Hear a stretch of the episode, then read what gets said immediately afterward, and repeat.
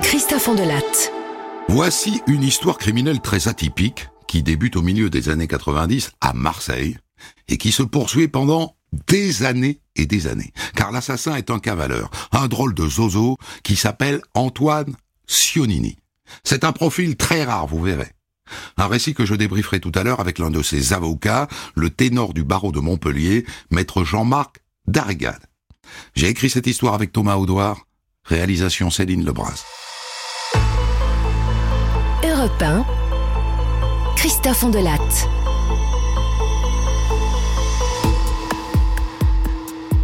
Cette histoire commence par une scène de polar. On est un matin de février 1996, le 13, dans le 15e arrondissement de Marseille, à un carrefour. Il est 8 heures moins le quart, ça bouchonne un peu, mais pas plus.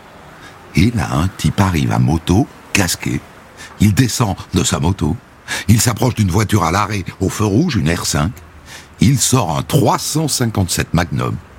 Et il tire, six fois, à travers la vitre, comme dans un film sur la mafia. Et Pépouze, il remonte sur sa moto. Pas stressé, pas tremblant, très calme. Et il se casse. Ça ressemble à un règlement de compte dans le milieu marseillais. En tout cas, c'est ce que pensent les flics quand ils débarquent quelques minutes après. D'autant qu'on est dans les fameux quartiers noirs. Côté des corps, ça colle. Mais il y a un truc qui colle pas. C'est le profil de la victime.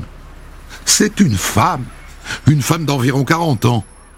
Les policiers fouillent son sac à main. Anne-Marie Alex, 47 ans. Elle habite Châteauneuf-les-Martigues. Et elle est prof, prof de sciences médico-sociales au lycée Saint-Exupéry. Divorcée, elle avait un compagnon et, un fils de 19 ans. Tout ça pour dire que rien ne la relie au grand banditisme. Rien. D'emblée, cette histoire est un casse-tête.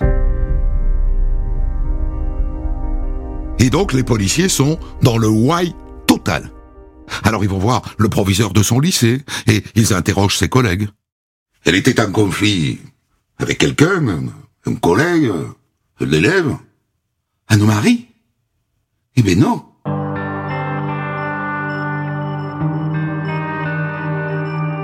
Pas de conflit avec un élève, pas de rivalité avec un autre prof, rien.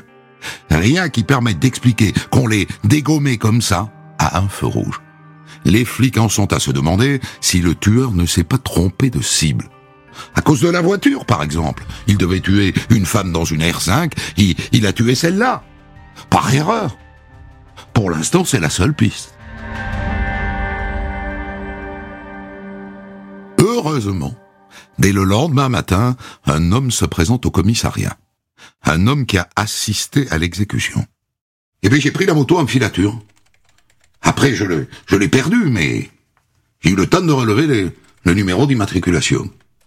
Tenez, tenez le voilà. Pour les flics, c'est une info en or. Merci, monsieur. D'autant qu'au même moment, on leur signale qu'on vient de retrouver une moto abandonnée, boulevard Gravitz, à Marseille, pas loin des lieux du crime. Et c'est la bonne. Même immatriculation. Le type a dû s'en débarrasser et s'enfuir sur une autre moto ou, ou en voiture. Alors, alors, cette moto, à qui appartient-elle? Un homme est identifié et il est interpellé et son appartement perquisitionné. Et le voilà en garde à vue. Mais moi, cette moto, elle, elle est plus à moi, hein Je, l'ai mise en dépôt-vente dans, dans un garage l'année dernière, au, au moment de Noël, je me souviens. Pour moi, elle a été vendue, hein En tout cas, moi, on me l'a payée. Et il donne évidemment le nom du garage. Et les flics y vont tout droit. Ah, moi, je l'ai vendue, hein, cette moto, oui. Au moment de Noël, l'année dernière, je me souviens. Le gars a pas dû mettre la carte grise à son nom, voilà tout. Et son nom, vous l'avez? Ah, Bien sûr, je, je garde toujours l'identité des gens avec qui je vends des véhicules. Vous vous rendez compte de la responsabilité?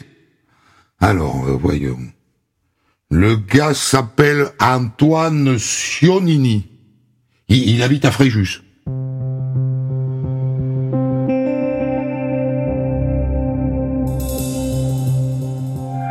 Bon, ça y est, hein Je sais qui est ce Sionini, là. Vous êtes bien assis? Il a 50 balais, il est chauffeur de taxi à Marseille. Et surtout, vous êtes bien assis, hein C'est son ex-mari, le. Il a été marié à la victime pendant deux ans. Ils sont divorcés depuis 1987. Ça n'est pas un crime dans le milieu. C'est un crime passionnel. Allez, on y va, hein On chez lui à Fréjus.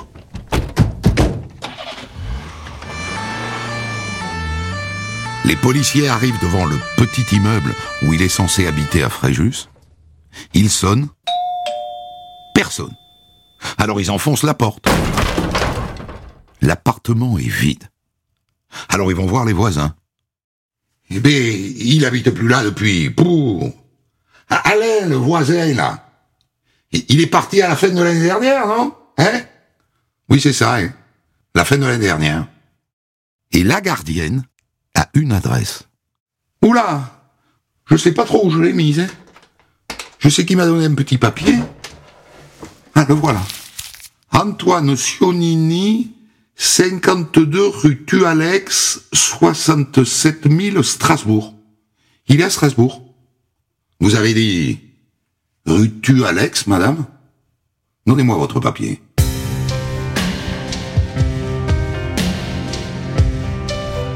Le flic a mis quelques secondes à percuter. Mais là, il hallucine. C'est tellement énorme qu'on a du mal à le croire. Le nom de la rue. Tu, Alex. Comme tu, Anne-Marie, Alex. Ce Sionini est un sacré provocateur. En remettant ce bout de paplard à la concierge, il signe son crime. Par avance, hein. C'est antérieur au crime. Quel tordu. Mais quel tordu.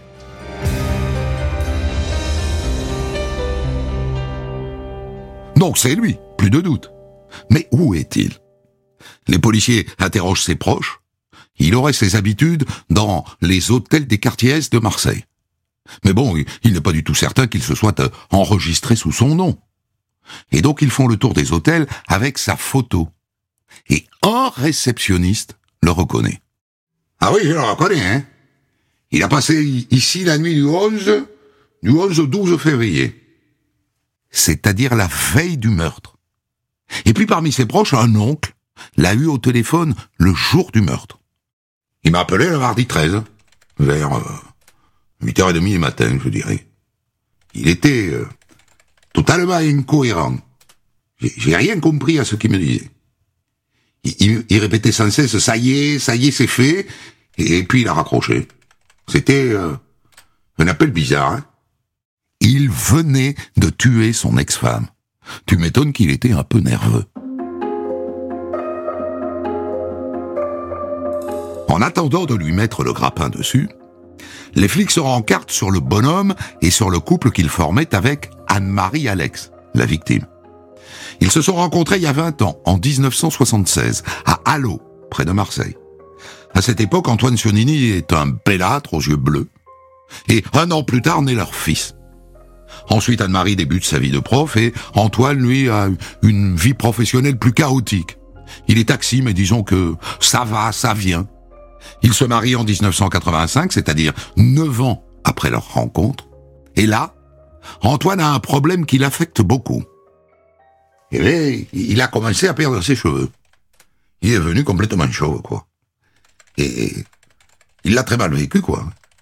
Il s'est mis à porter des perruques, euh, et il a sombré dans la dépression. On ne peut pas dire autrement.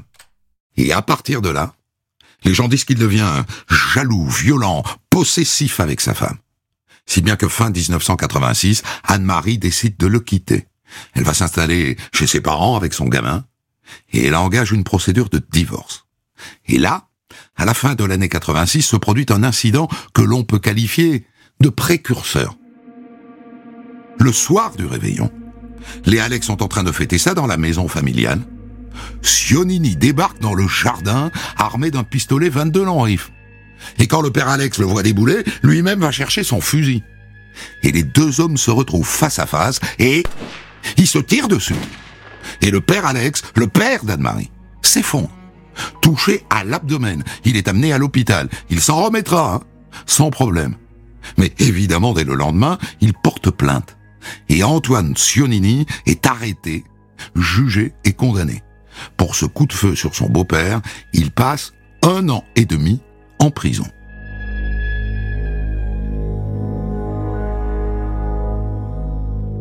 Évidemment, dans la procédure de divorce, ça n'arrange pas ses bidons. Pour payer ses avocats et verser à son beau-père les dommages et intérêts, il doit liquider sa société de taxi. Et surtout, il doit vendre sa plaque. Quand Sionini sort de prison, il est ruiné. Et il est chômeur. Et en plus, il n'a pas le droit de voir son fils. Et à partir de là, il voue une haine farouche à son ex-femme. Il la considère comme responsable de tous ses ennuis. Et il se met à la suivre dans les rues de Marseille, en faisant mine avec les mains de lui, tirer dessus, pan, pan. Et Anne-Marie a peur, évidemment. Et plusieurs fois, elle va faire des mains courantes au commissariat. Et elle déménage. Mais l'autre retrouve toujours sa trace.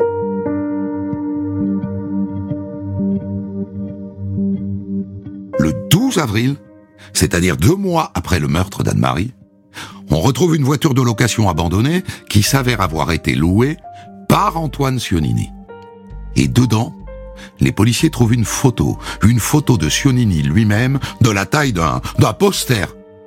Et dessus, au feutre, il a écrit à tous les Debré Boys et les Milan Boys, bien amicalement, Sionini, bienfaiteur du corps enseignant, pardon, enseignant, S-A-I-G-N-A-N-T, pour resituer à l'époque, Jean-Louis Debray est ministre de l'Intérieur et Charles Millon est ministre de la Défense. Et encore un jeu de mots foireux. Encore une provocation.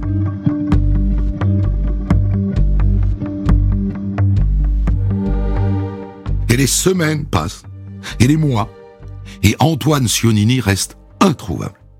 Il a dû partir à l'étranger. Ou alors il s'est suicidé. C'est une hypothèse, hein. En tout cas, il a clôturé son compte en banque à la Société Générale avant le meurtre, en décembre, et récupéré au passage ses économies qui lui venaient de la vente de sa maison, 263 000 francs, c'est-à-dire 37 000 euros. À cette époque, on apprend aussi, par sa dernière femme, une certaine Yveline, avec laquelle il est resté marié six mois, que l'oiseau est séropositif. Alors on se dit, il doit suivre un traitement. On vérifie auprès de la Sécu. Rien. Pas de traces. Alors les flics diffusent un avis de recherche avec deux photos. L'une avec et l'autre sans perruque. Aucun retour. Et les mois passent encore. Un an, deux ans, trois ans, quatre ans. Et là, en l'an 2000, on se dit, on va le juger en son absence. Monsieur Antoine Sionini est condamné par contumace à la peine de 30 années de réclusion criminelle. Et donc là, changement de décor. Le dossier passe maintenant dans les mains de la brigade des fugitifs. Tous les organismes qui peuvent le voir réapparaître dans leur radar sont mobilisés. Le Trésor public, la préfecture et la sécurité sociale. Mais toujours aucun retour. On finit par accepter l'idée que il est mort.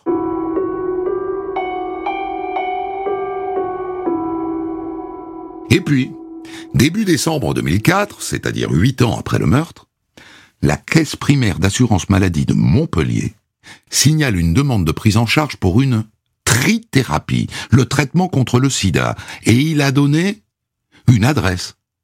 Moins d'une heure plus tard, les policiers sont en bas de chez lui. Et ils se mettent en planque. Et au bout de quelques heures, un homme apparaît.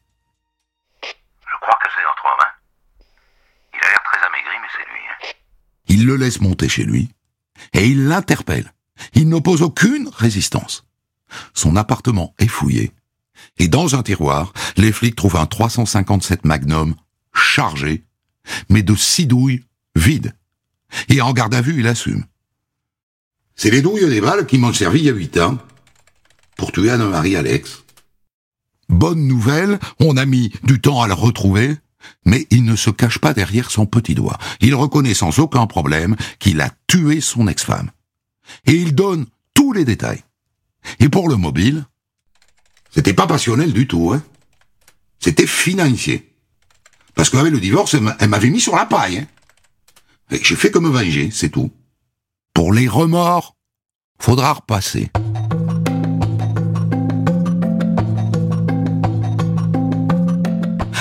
Qu'est-ce qu'il a fait pendant ces huit années de cavale? Où était-il? Eh bien, il était à Montpellier sous un nom d'emprunt, Canovas.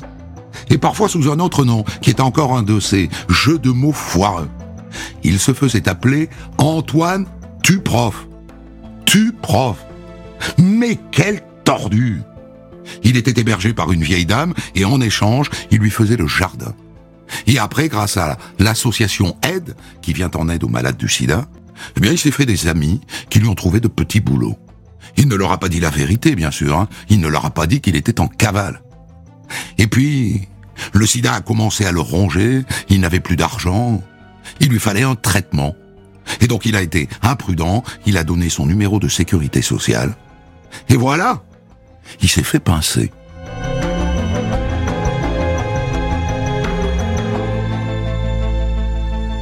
Et maintenant, il faut le rejuger. Un condamné par contumace a droit à un nouveau procès, au cours duquel c'est normal, il peut se défendre. Ce procès s'ouvre en mai 2006 devant la cour d'assises d'Aix-en-Provence. Procès au cours duquel il tente évidemment de minimiser le caractère prémédité de son crime. Je reconnais ça me problème, les faits. Mais je vous jure qu'une minute quarante à vingt, eh bien je savais pas que j'allais tuer Anna-Marie. Vrai, pas vrai? En tout cas, les jurés sont assez cléments. Il avait pris 30 ans, il encourait perpète. Il ne prend que 20 ans. 20 ans. Mais l'idiot fait appel, c'est très imprudent. Il est donc rejugé l'année d'après à Draguignan. Faites entrer l'accusé, je vous prie. Il apparaît dans le box. Il est cadavérique. Il a 61 ans, on dirait qu'il en a 80. Il explique qu'il a arrêté son traitement contre le sida, qu'il est fatigué et qu'il veut mourir. Est-ce que les jurés vont se laisser attendrir? Eh bien pas sûr, parce qu'à un moment, sa dernière épouse, la fameuse Yveline, vient à la barre et elle raconte l'enfer qu'il lui a fait vivre. Il était autoritaire, hein? Et harceleur avec ça.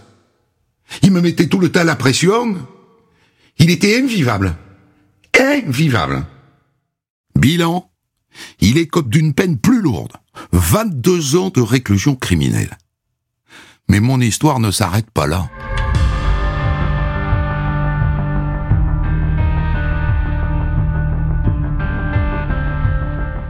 Un an plus tard, en juillet 2008, ça fait presque quatre ans qu'Antoine Sionini est en prison. Ça fait des mois qu'il a arrêté sa trithérapie.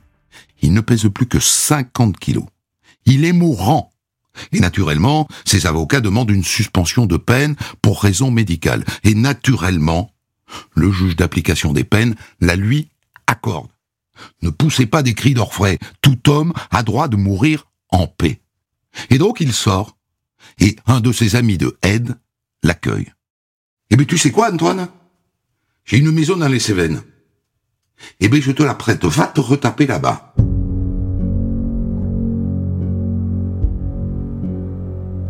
Et les Cévennes lui font un effet bœuf. En quelques semaines, il reprend du poil de la bête.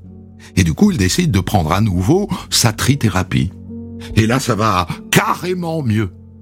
Et pendant trois ans, trois ans, il berne tous les experts désignés par le juge d'application des peines. Et oui, si ça va mieux logiquement, il devrait retourner en prison. Mais il embrouille à chaque fois les experts.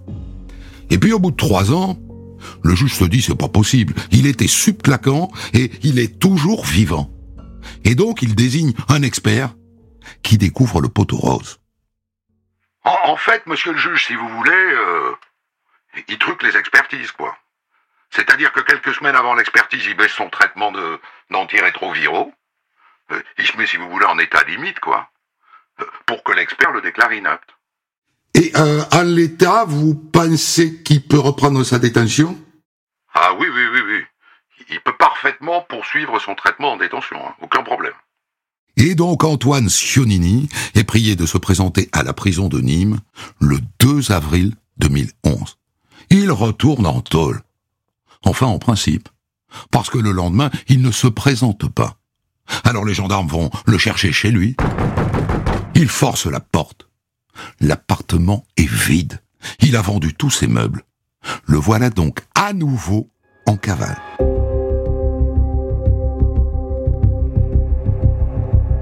Et là, vous vous dites, il va au moins se tenir à carreau. Enfin, vous le connaissez maintenant, bien sûr que non. Trois jours plus tard, le 5 avril, il s'en prend à maître Antoine Roy, qui a été son avocat dans la procédure de divorce avec Anne-Marie Alex. Il le gaze à la lacrymogène et pim pam poum, il lui casse la gueule. Car il lui en veut de l'avoir mal conseillé. Et c'est pas fini. Le lendemain, la gendarmerie de Grasse dans les Alpes-Maritimes est appelée pour une agression. Une femme rouée de coups à Saint-Césaire-sur-Siagne. Elle a été conduite en réanimation au centre hospitalier de Nice. Elle souffre d'un traumatisme crânien. La femme a été laissée pour morte. Elle a reçu, tenez-vous bien, sept coups de marteau sur la tête. Elle est entre la vie et la mort. Et cette femme Eh bien, cette femme, vous la connaissez. Cette femme, c'est la fameuse Yveline. C'est sa dernière femme. Yveline qui l'avait chargée au procès. Yveline qui, juste avant de sombrer dans le coma, dit aux gendarmes, c'est lui, c'est Antoine. Il a recommencé. Il est incorrigible.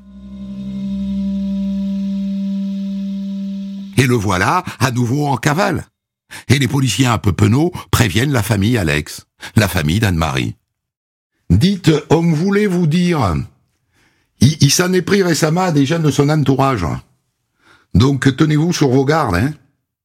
Vous êtes en train de me dire qu'il il est libre? Et, et depuis combien de temps il est libre? Il est libre depuis trois, trois ans, madame. Trois ans. Il n'était pas au courant.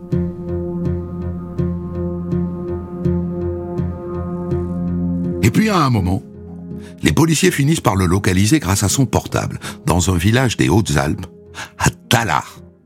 Et le 26 avril, après un peu plus de trois semaines de cavale, il l'interpelle sur la place du village. Fin des festivités.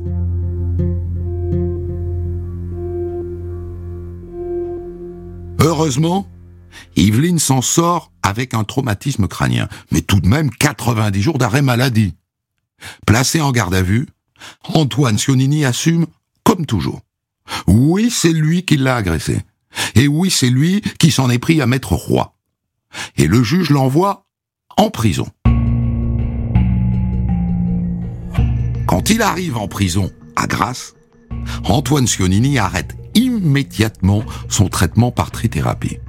Et son état de santé se dégrade rapidement. Et il demande évidemment une libération pour raison de santé. Mais cette fois c'est non. Hein. On a besoin de lui pour le procès qui s'annonce. Et oui, on va le juger pour la tentative d'assassinat contre son ex-femme Yveline, qui plus est en état de récidive légale, et il va prendre très cher. Le procès s'ouvre en janvier 2013 devant la cour d'assises des Alpes-Maritimes. Pour le défendre, Sionini a enrôlé le ténor du barreau de Montpellier, maître Jean-Marc Darrigade. Et Yveline, bien entendu, est là. Aujourd'hui, en témoignant contre lui, je remets en quelque sorte ma vie en jeu. Mais elle est courageuse, et elle l'enfonce à nouveau. Et au passage, elle égratigne le système. Fait, c'est un homme méchant qui s'est servi de sa maladie pour manipuler la justice. Moi, quand il m'a agressé, je croyais qu'il était en prison. Et ça, c'est, c'est quelque chose, je dirais, d'intolérable, quoi, pour moi. Parce que si on m'avait protégé, ben, moi, je ne serais pas là. Antoine Sionini est renvoyé pour tentative d'assassinat. Oui, mais monsieur le président, moi, j'avais pas l'intention de la tuer, hein. Pas du tout, hein. Ce à quoi l'avocat d'Yveline rétorque. Oui, mais enfin, monsieur Sionini, vous l'avez tout de même laissée pour morte.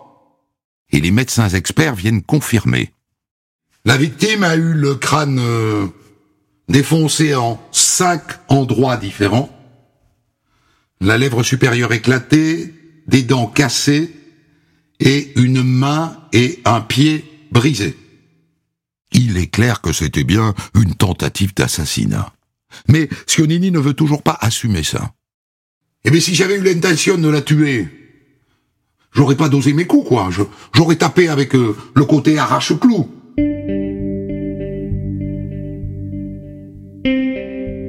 Côté partie civile, côté victime, il y a aussi maître Antoine Roy, qui lui aussi a été agressé par Ciodini. Mais il est avocat, et sa place naturelle n'est pas sur le bord des victimes. Il refuse de se retrouver devant la cour face à lui. Il se fait représenter par son avocate. À la fin, l'avocat général réclame 25 ans de réclusion criminelle. 25 années que vous assortirez bien entendu d'une peine de sûreté qui ne saurait être inférieure aux deux tiers de la peine.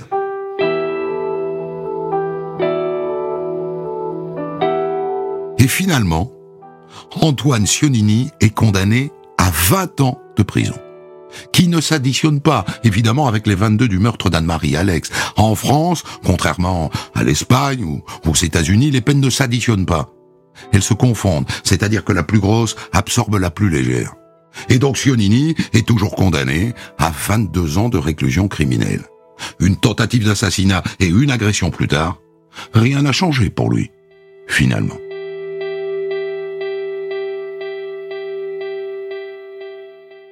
Incroyable histoire que nous allons débriefer maintenant avec le, le, dernier avocat de Antoine Sionini, maître Jean-Marc Darigade du barreau de, de Montpellier. Maître, je voudrais qu'on prenne le temps quand même de revenir sur le profil de ce bonhomme que vous connaissez et moi pas. Je me disais quand même que sans sortir avec 22 ans de prison pour un assassinat, plus une tentative d'assassinat, il doit être terriblement sympathique ce monsieur quand même. Ou alors, ou alors qu'est-ce qui s'est passé? Pour qu'il attire d'une certaine manière quand même euh, la bienveillance c'est un personnage, effectivement, pour l'avoir rencontré, c'est d'abord un personnage très intelligent. Euh, on disait dans le dossier qu'il avait un QI euh, évalué à 140. Et c'est surtout un personnage, effectivement, très séducteur, extrêmement sympathique, un autodidacte, parfaitement lettré, capable de parler par citation, choisi d'ailleurs, et toujours dit à propos. Donc un personnage extrêmement séducteur, avant mmh. tout. Mmh. Donc ça explique au fond, les, les 22 ans, vous n'étiez pas, mais enfin pour assassinat, on en court perpète, s'en sortir avec 22 ans, après appel, c'était 20 ans en première instance, il s'en sortait bien. Il avait un excellent confrère d'ailleurs qui le défendait dans cette euh, dans cette affaire-là, qui était euh, très connu et, et effectivement la personnalité peut, peut, avoir joué aussi mmh. dans dans, la clémence de, la cour d'assises, même si elle a aggravé un appel. Et la maladie alors a joué un rôle? Parce que du coup, il est touchant parce qu'il est malade, ça explique aussi. Moi, c'est dans ces conditions que je l'ai rencontré. En fait, je l'ai rencontré puisqu'il était euh, revenu, comme vous l'avez raconté, dans les Cévennes. Il était donc euh, libre euh, en suspension de peine médicale, comme euh, c'est effectivement prévu par la loi. Et donc, euh, je l'ai rencontré dans ce cadre-là au moment où euh, les juges s'apprêtent à révoquer cette décision et à le faire retourner en prison parce que son état de santé maintenant permet qu'il retourne exécuter sa peine. Pardon, mais pourquoi il prend un avocat à ce moment-là? Et parce qu'il sent effectivement que la décision euh, logique, euh, c'est celle de retourner en prison et, il va tout faire pour évidemment conserver sa liberté, ce qui, ce qui semble-t-il un réflexe humain parfaitement euh, compréhensible et recevable. Hmm. il n'anticipe pas le fait qu'il va tenter de tuer Yveline.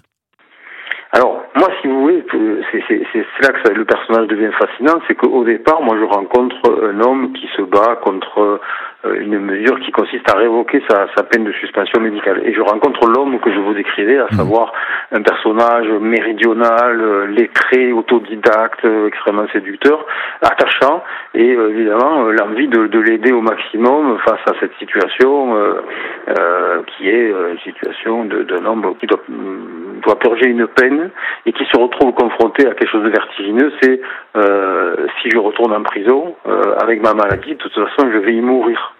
Et donc, euh, voilà, euh, quelle, que soit la, la, situation dans laquelle euh, il peut se trouver, les actes qu'il a commis, ben, un avocat qui se retrouve confronté à ce, à ce dilemme-là, bon, euh, se bat pour, pour cette personne-là, voilà, il est touché. Voilà. Mmh, mmh. Et d'autant qu'il est sympathique. Mmh. Mais moi, je, je, je, vous dis, à ce moment-là, et c'était presque intuitif, je percevais déjà quelque chose qui va me, me tarauder après.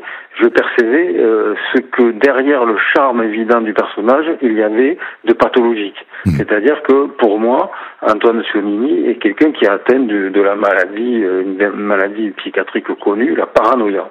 Hmm. Et euh, il avait tendance à vouloir me parler sans arrêt euh, de son ancienne affaire, celle que vous avez racontée, et à laquelle je n'avais pas accès évidemment, puisqu'elle était vieille. Et il voulait toujours, et revenait sans arrêt sur, sur cette affaire, il me l'a raconté, et il m'expliquait les griefs qu'il avait contre les uns et les autres. Bon. Mais la, la question de a-t-il une maladie mentale que je vous aurais posée évidemment, mais vous y venez maintenant, parlons-en.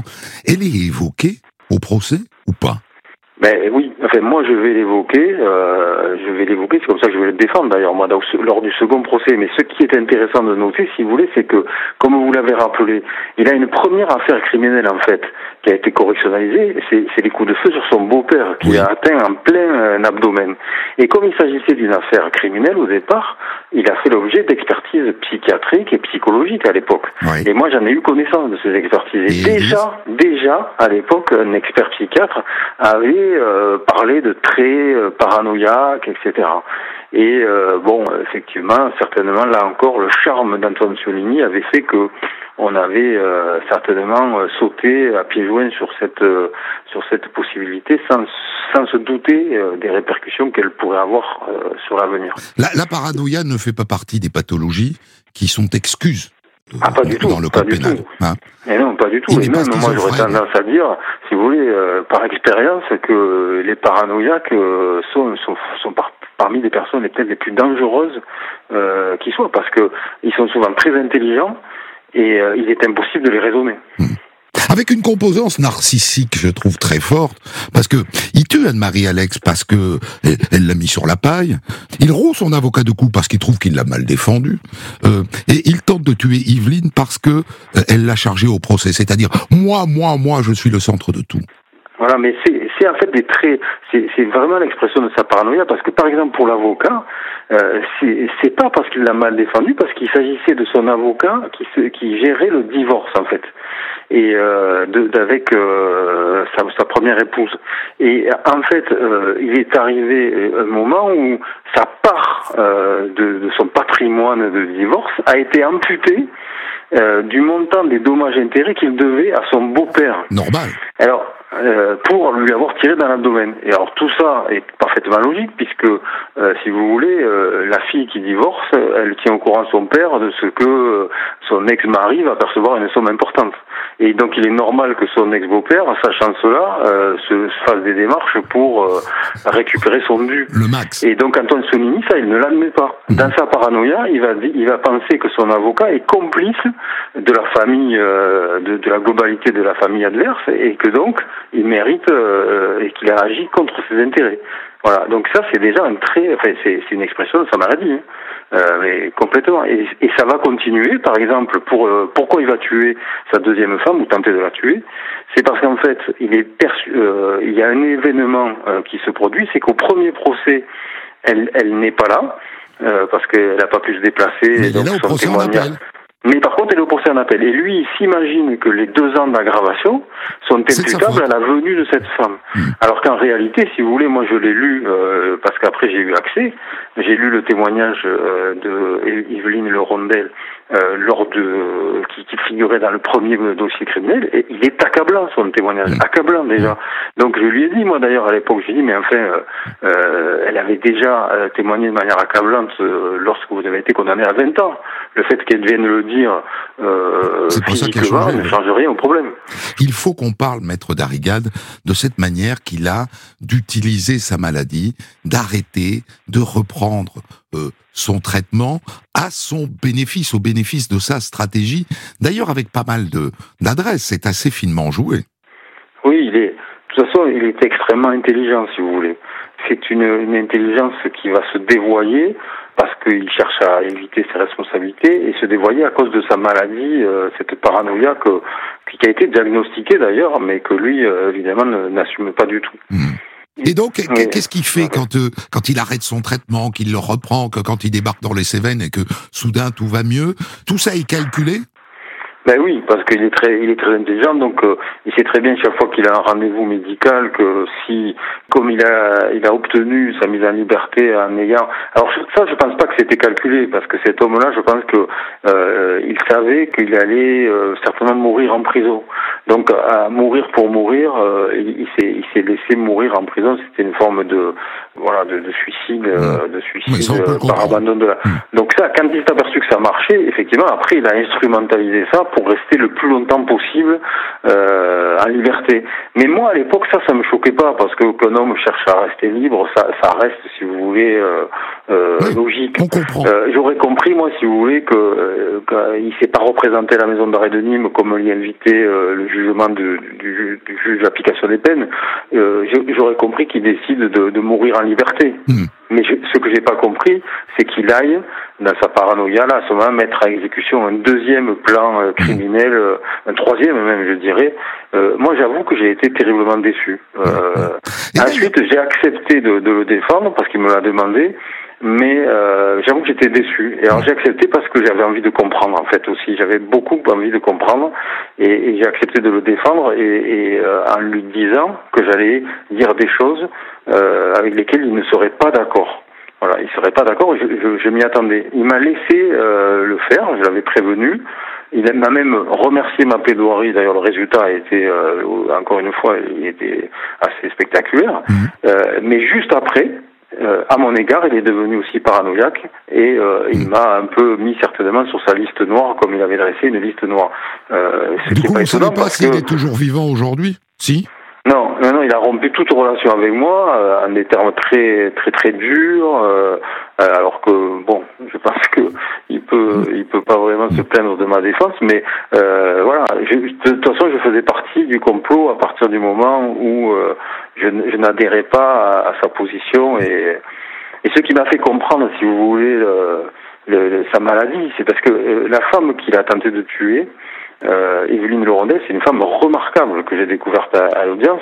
Une femme qui avait repoussé dans un premier temps sa demande de mariage parce qu'elle l'avait jugée prématurée quand ils se sont rencontrés, qui a accepté de l'épouser à un moment où elle savait déjà qu'il était séropositif. Mmh. Et donc c'est une femme noble qui a accepté d'épouser euh, par une espèce d'héroïsme romantique une femme extraordinaire. Quoi. Mmh. Donc je me suis dit si cet homme-là, euh, qui est capable de citer les grands auteurs euh, dans le texte et qui donc épouse les nuances de la littérature française et, et sa beauté, n'est pas capable de voir la beauté de cette femme, y compris intellectuelle, ouais. c'est qu'effectivement il est atteint d'une maladie. les jeux de mots foireux. Euh, donc tu Alex, euh, enseignant, et puis euh, Antoine, tu prof. Vous les comprenez comment? Vous savez à quoi il joue avec ça? Et là, en fait, c'était un personnage, euh, si j'avais dû le, le, décrire aussi, c'était un personnage un peu malicieux. Il était comme ça. Donc ça, c'est plutôt l'expression de, de, son côté un peu malicieux, etc. Et provocateur, oui. C'était, mmh. euh, il se prenait un peu pour euh, un personnage un peu anarchiste, voilà, un amoureux de la liberté. Ses auteurs favoris, c'était des, des auteurs. Des, il citait Georges Brassens dans le texte. Il était capable de citer plein d'auteurs. Hein, je me rappelle plus. J'étais moi, j'étais assez fasciné d'ailleurs par le fait qu'il soit capable de, de, faire des citations intégrales de d'auteurs euh, voilà, de la littérature française. Probablement la, la traduction d'un haut potentiel intellectuel. Vous parliez de son de son QI tout à l'heure. Je vous remercie infiniment, maître Darigade, d'avoir euh, accepté de, de revenir sur euh, cette affaire qui manifestement a marqué votre carrière. Des centaines d'histoires disponibles sur vos plateformes d'écoute et sur europe1.fr.